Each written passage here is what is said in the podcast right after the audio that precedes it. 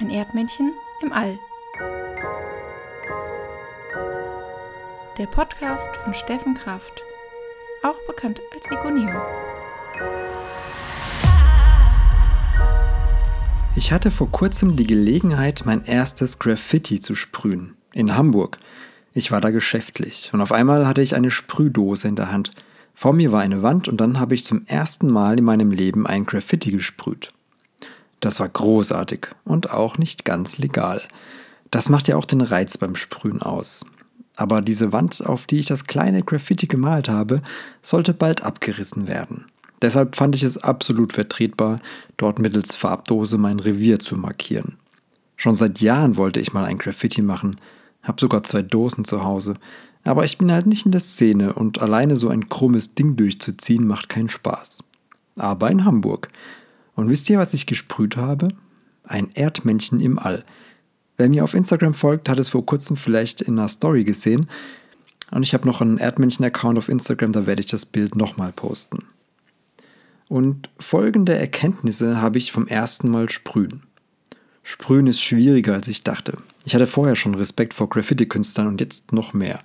Da gibt es tausend verschiedene Caps, also so Sprühköpfe, je nachdem, was für einen Strich man machen will. Und je nachdem, wie nah du die Dose an die Wand hältst, ist der Strich auch ganz anders. Und die Geschwindigkeit, mit der du die Hand mit der Dose führst, ist auch wichtig. Und es darf natürlich auch nicht zu viel Farbe auf die Wand, sonst läuft es runter. Also ziemlich krasses Handwerk.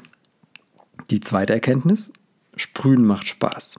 Ich kann jetzt total verstehen, dass an so vielen Wänden rumgeschmiert wird. Es macht halt Bock, mit so einer Dose auf die Wand zu malen. Früher fand ich so Schmierereien manchmal nervig. Man kann es nicht lesen und ästhetisch fand ich es auch nicht. Jetzt, wo ich so ein bisschen in diese Welt eingetaucht bin, habe ich zumindest schon mal Verständnis dafür.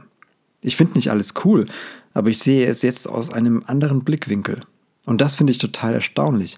Ich habe nur einmal kurz selbst gesprüht, selbst die Erfahrung gemacht und jetzt denke ich anders darüber.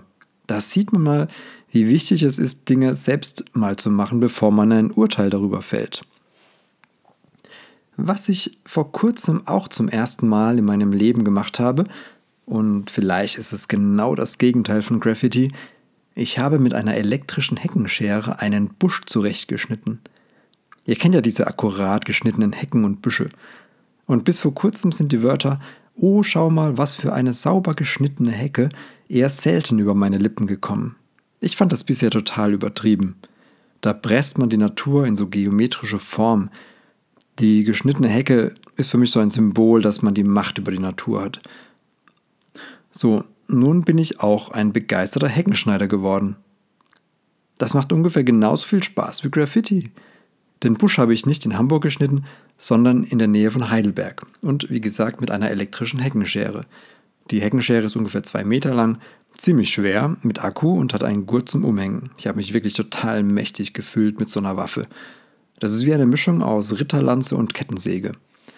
Und dann habe ich angefangen, die kleinen Zweige und Blätter abzurasieren. Der Busch sollte eine schöne Kugelform bekommen. Der Busch hatte ungefähr einen Durchmesser von zwei Metern. Es war also gar nicht so einfach, da eine perfekte Kugelform hinzubekommen. Wenn man direkt davor steht, sieht man nur viele kantige Äste und Zweige und es ist echt schwer, die gesamte Form zu überblicken. Und jetzt weiß ich einfach, warum es so viele akkurat geschnittene Hecken gibt. Es macht einfach Bock. Und nach diesen zwei Erfahrungen bin ich viel verständnisvoller gegenüber Graffiti-Geschmiere und geschnittenen Hecken. Also was ich damit sagen will, es macht einen riesen Unterschied, wie man über etwas denkt, wenn man es selbst erlebt und erfahren hat. Jetzt frage ich mich, was passiert, wenn ich mal einen Laubbläser in der Hand halte oder wenn ich einen SUV fahre. Beides Dinge, von denen ich im Moment nicht viel halte. Und was ich auch sagen will, probiert einfach mal neue Sachen aus, auch wenn ihr denkt, das ist nichts für euch. Oder macht einfach mal Dinge, die ihr schon ewig machen wolltet. Das gibt einen richtig guten Energiekick.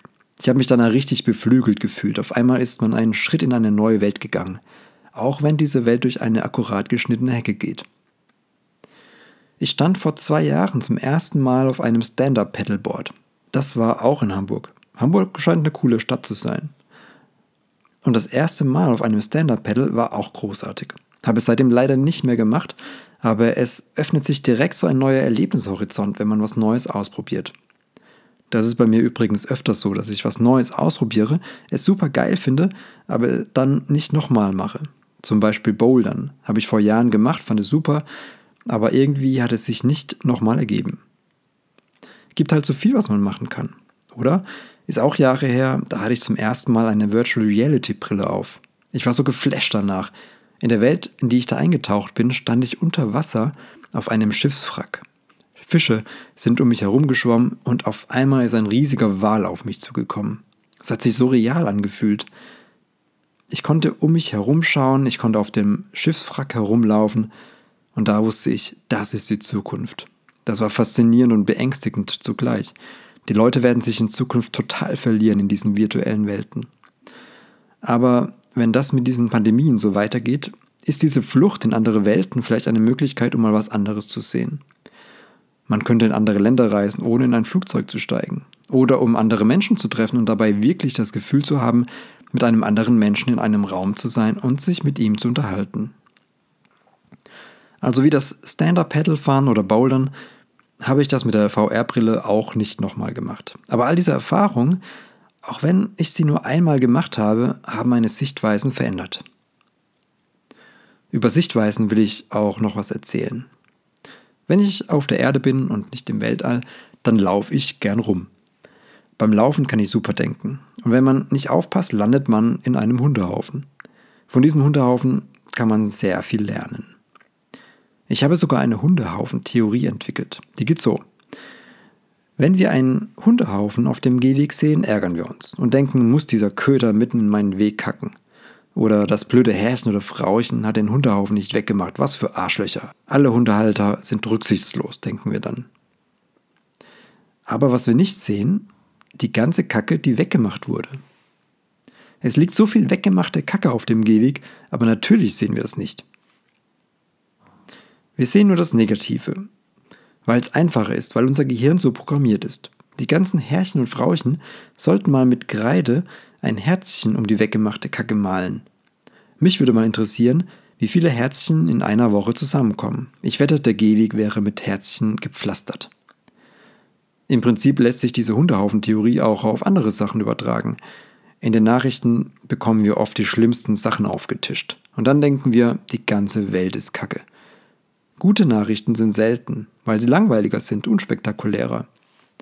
Das merkt man auch, wenn uns eine blöde Sache am Tag passiert, dann sind wir den ganzen Tag schlecht drauf. Obwohl 99,99% des Tages ganz gut war. Da reicht manchmal ein blöder Autofahrer, ein blöder Kommentar und der ganze Tag ist am Arsch. Und es ist echt schwer, aus so einer angeknacksten Stimmung wieder rauszukommen. Wir beißen uns an dieser einen Sache fest wie ein wild gewordener Dackel. Stell dir vor, du bist im Supermarkt, vor dem Marmeladenregal. Natürlich suchst du dir die Marmelade aus, die dir am besten schmeckt. Du suchst dir keine Sorte aus, die ekelhaft ist. Im Alltag ist unsere Sichtweise oft anders. Da sehen wir nur die Sorten, die uns nicht schmecken und regen uns den ganzen Tag darüber auf, dass da so eine ekelhafte Marmelade im Regal steht. Jetzt habe ich mir noch was überlegt, um die Sichtweise zu ändern. Wenn man in einer Wohnung lebt, hat man ja immer was zu tun im Haushalt. Spülmaschine ausräumen, Wäsche waschen, putzen, nervige organisatorische Sachen erledigen. Es hört ja nie auf. Kaum ist man mit der einen Sache fertig, gibt es schon wieder was Neues zu tun. Und hier gibt es auch die Gefahr, dass man in negatives Denken rutscht. Ich mache das jetzt so. Ich versuche nicht die ganzen Aufgaben in Zukunft als etwas Nerviges zu sehen, sondern ich sage mir jedes Mal, nachdem ich was gemacht habe, yeah, wieder was erledigt. Tisch abgeräumt, yeah, wieder was geschafft. Pfanne geputzt, yeah, wieder was geschafft. Und nicht vorher denken, oh nein, was für eine Kacke. Das ist wie Punkte sammeln bei einem Spiel. Was geschafft, gibt einen Punkt.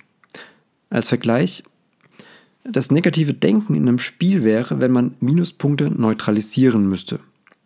Also du hast drei Dinge zu erledigen, also drei Minuspunkte. Wenn du es erledigt hast, bist du bei 0. Kommt eine neue Aufgabe, wieder bei minus 1. Es macht doch viel mehr Spaß, einfach Pluspunkte zu sammeln. Und man muss ja auch gar nicht zählen, es werden einfach immer mehr. Bei, bei allem, was man erledigt hat, hat man eine Erfahrung mehr. Und im besten Fall, aber das ist dann vielleicht das nächste Level, kannst du die Tätigkeit, wie zum Beispiel Bügeln, total genießen. Bist voll im Hier und Jetzt, bist mit allen Sinnen beim Bügeln und gehst da voll drin auf. Du verschmilzt mit dem Bügeleisen, genießt den Moment. So, genug kitschige Liebe im Jetzt-Philosophie. Manchmal ist es halt alles Kacke und da helfen einem auch keine Pluspunkte und dann ist es auch gut so. Es muss ja nicht einmal alles super laufen. Ich denke auch manchmal, mi, ich will doch einfach nur wie ein Schmetterling den ganzen Tag glücklich von Blume, Blume zu Blume flattern. Ein Scheiß musst du, sagt dann mein innerer Rambo. Komm mal klar mit den Problemen. Das gehört dazu im Leben. In meiner letzten Podcast-Episode habe ich festgestellt, dass es immer einen Gegenpol braucht, zum Beispiel im Atomkern. Das ist wichtig für die Stabilität. Und das ist ja auch mit dem Glücklichsein oder mit dem Zufriedensein. Wenn es nicht ab und zu mal scheiße laufen würde, würden wir gar nicht wissen, wann wir glücklich sind. Vielleicht hilft dieser Gedanke ja einigen da draußen. Also, es lohnt sich, ab und zu mal den Fokus auf die schönen Dinge im Leben zu richten. Wenn ich mit dem Fotoapparat unterwegs bin, meistens im Urlaub, dann ist mein Fokus voll auf die schönen Dinge gerichtet. Versucht in diesen Tagen mal wie ein Fotograf durch den Tag zu gehen und euren Fokus auf die schönen Dinge zu richten. Es gibt so noch die schönen, guten Momente, die guten Menschen. Bis bald, euer Erdmännchen im All.